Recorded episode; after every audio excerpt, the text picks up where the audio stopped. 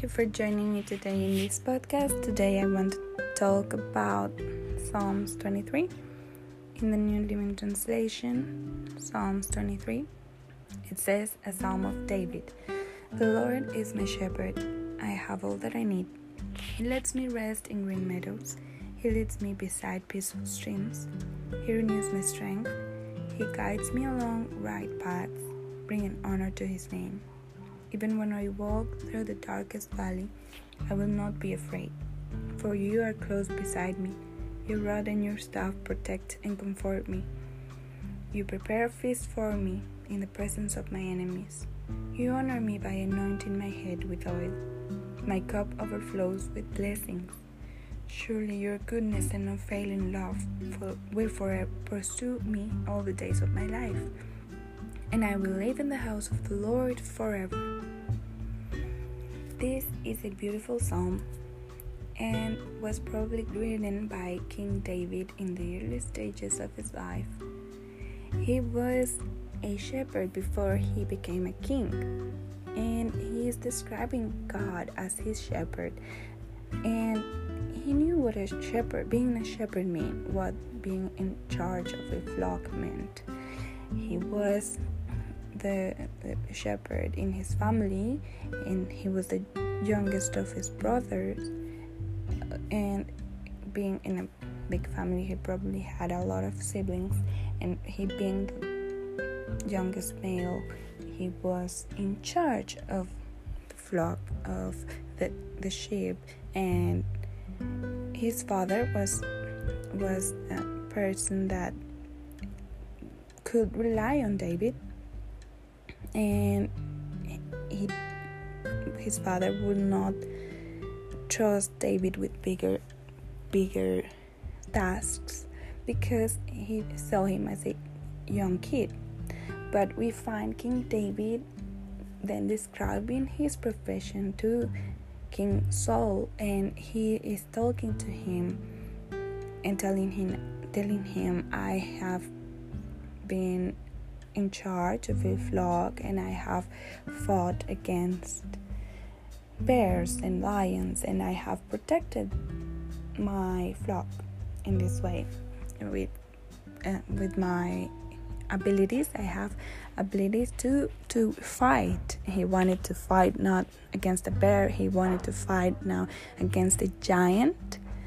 And King David was aware of this.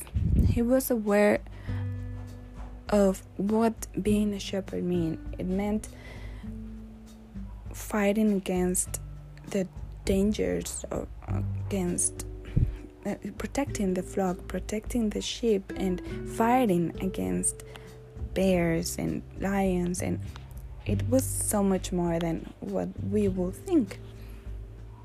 And he's saying, The Lord is my shepherd. I am like those sheep. I am like those little animals that are protected by God. I am like that.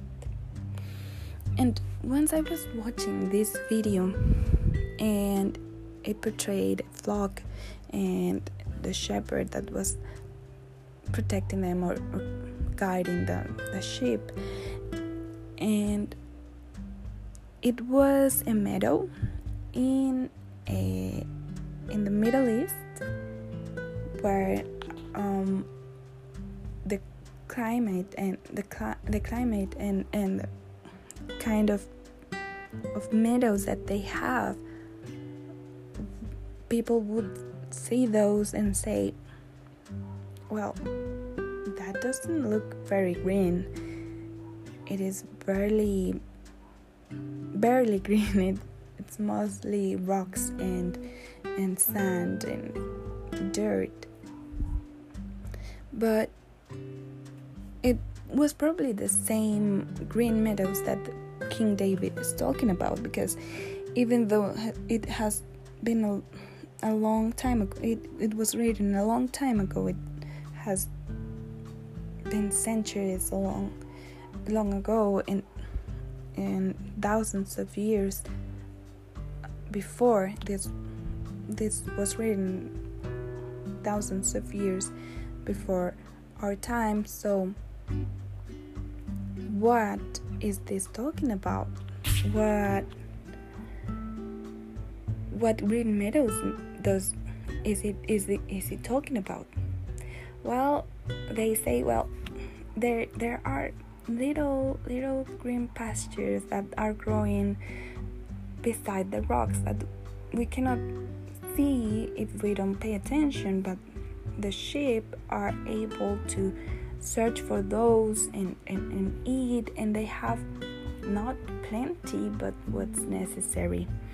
So we may now in our days now nowadays we think well that's not enough for the flock where where they are saying that they are taking the sheep what will they eat these animals are able to eat because there are little green pastures beneath the rocks or beside the rocks and, and that's what they eat and that's enough for them for the for the flock.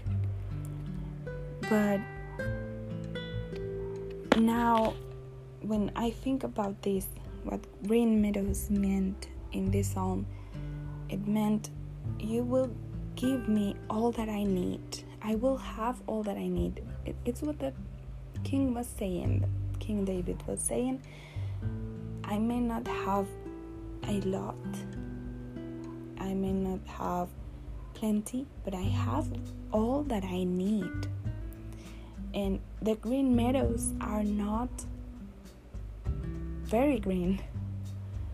And the climate in, in those places has not changed a lot from the time that King David was referring to green meadows, it's probably the same kind of green meadows that they have now, and that these shepherds are guarding their flock and, and they are giving them they are leading them into these green meadows that aren't very green but they have all that they need even though it's not plenty it is all that they need and he, keeps talking about the peaceful streams, how God gives us the peace that we need. And, and Jesus talked about this and he said, I will give you peace.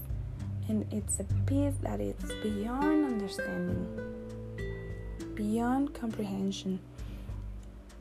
And he will give us this peace because that is something that we cannot achieve by our own. We cannot achieve achieve in our own strength. This world cannot give this kind of peace, but God is able to lead us into those peaceful streams that we need in our lives. He renews our strength. He gives us strength to keep on going and He also guides us into the right paths, the paths that are better for us. And He will do this because He's bringing honor to His own name. In, in the King David's eyes, we see that God is doing all of this to bring honor to His own name. We should uh, uh, be able to want this. God, guide me in the right path, not because of me, but because of you, so your name is glorified. Not because I want people to say, Wow, look at them, look at this person, he, he she is so righteous, he, she is very, very, a, a very good person no, we want God to be glorified. We want people to look at them. God is leading them into the right path, and God has done that to them. They weren't like that before, but when God came into their lives, they changed and now look at them they are doing what's right they are doing what nobody thought they would be able to do. We should ask, ask this to God to bring honor to His name throughout our lives, through our, through our lives. And another beautiful verse that I find is the verse that is saying, Even when I walk through the darkest valley, I will not be afraid, for you are close beside me. He knew that being a shepherd meant being close to the sheep, to the flock, and, and protecting them.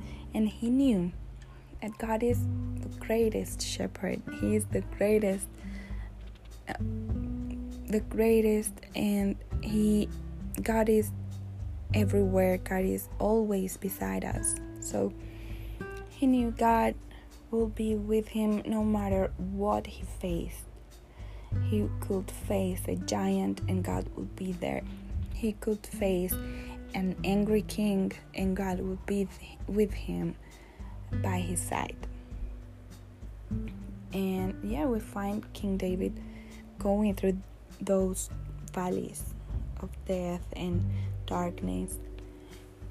And he wasn't afraid because knew he knew who he was trusting in. He knew who was fighting for him. He knew that God was right beside him.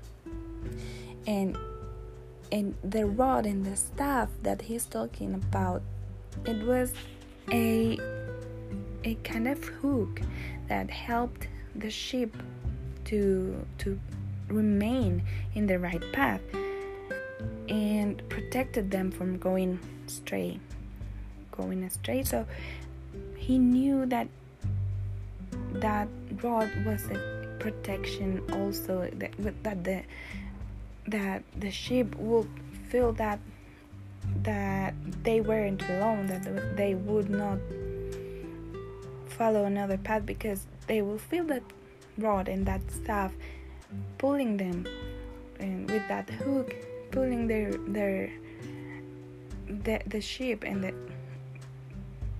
they would never be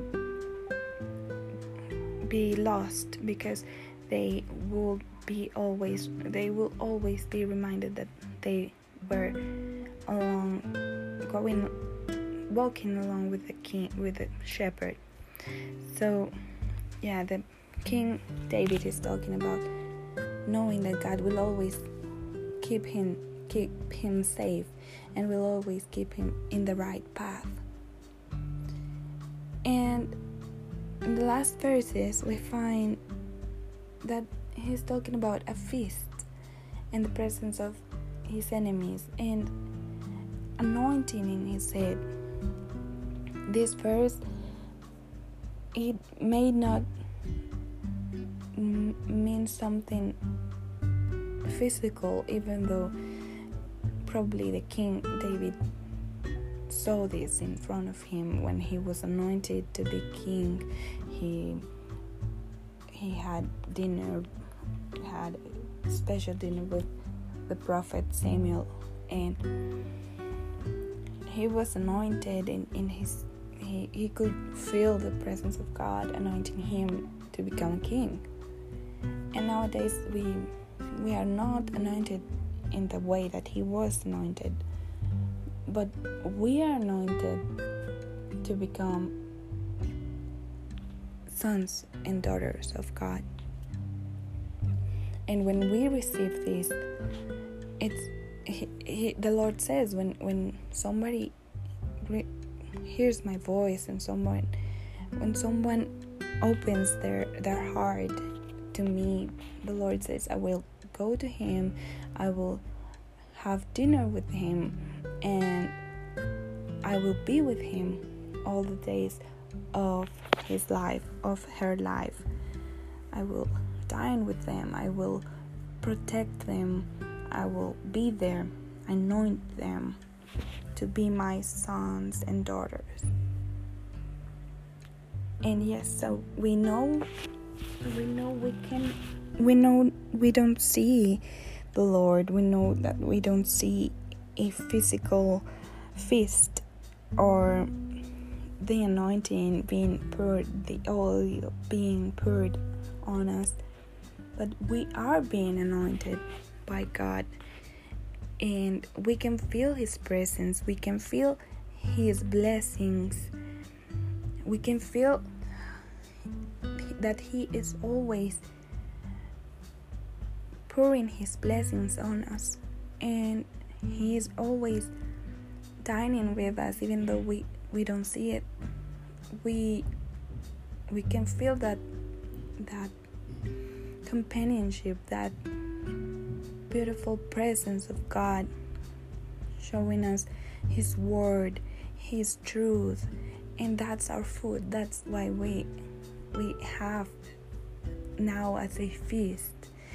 In the presence of our enemies, it probably meant uh, nowadays it means um, the enemies, the spiritual enemies that we have, the the enemy, the devil is probably very very mad when we hear the word of God and we receive it and we receive God and we let him work in our hearts and and let him dine with us and and when we receive the word we understand it and we keep it keep it in our hearts that's how we can have a feast with God in the presence of our enemies.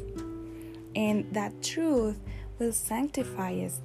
Jesus said, Sanctify them in your truth. Your word is the truth.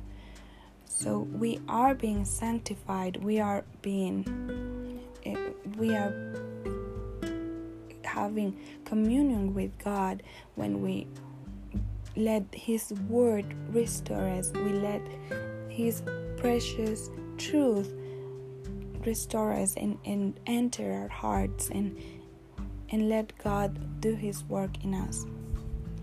And we know that goodness and unfailing love will always pursue us because because we are longing for God. We are searching His His truth in, in the Bible. We are searching for His truth. We are searching for His for His um, blessings, for for His promises, and we know that God will always be there with us.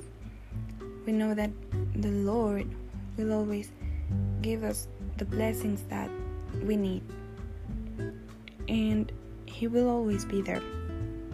And that's the best promise that we find in these verses that His love, His unfailing love, His goodness will always be pursuing us, will always be right beside us.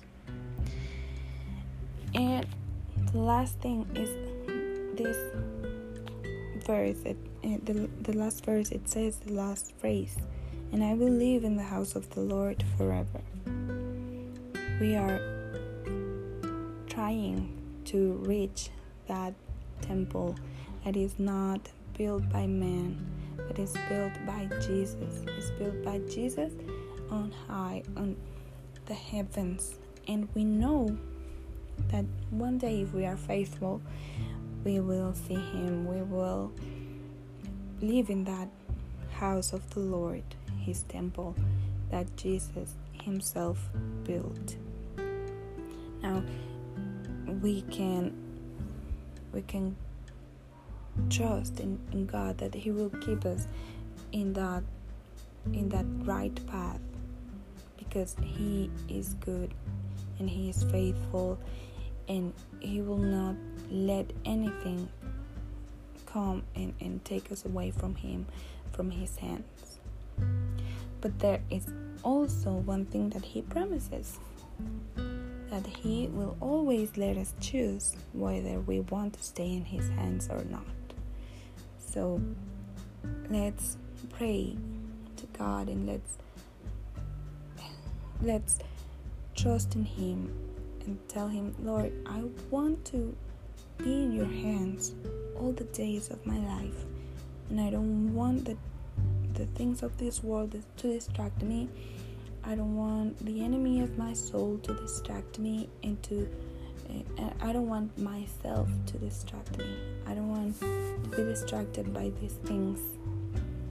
And I want to set my eyes on you. I want to keep my eyes on you. And I want to be in your house forever. I want to be in the house of the Lord forever. I want to go to that place where I can worship your name, when I can where I can see your face and be there forever. Thank you for listening to this podcast. These are my thoughts on this psalm, a psalm of David, Psalms 23 in the New Living Translation. God bless you, and let's um, let's keep on re- searching, researching for these truths and these precious blessings that we find in God's Word. Goodbye.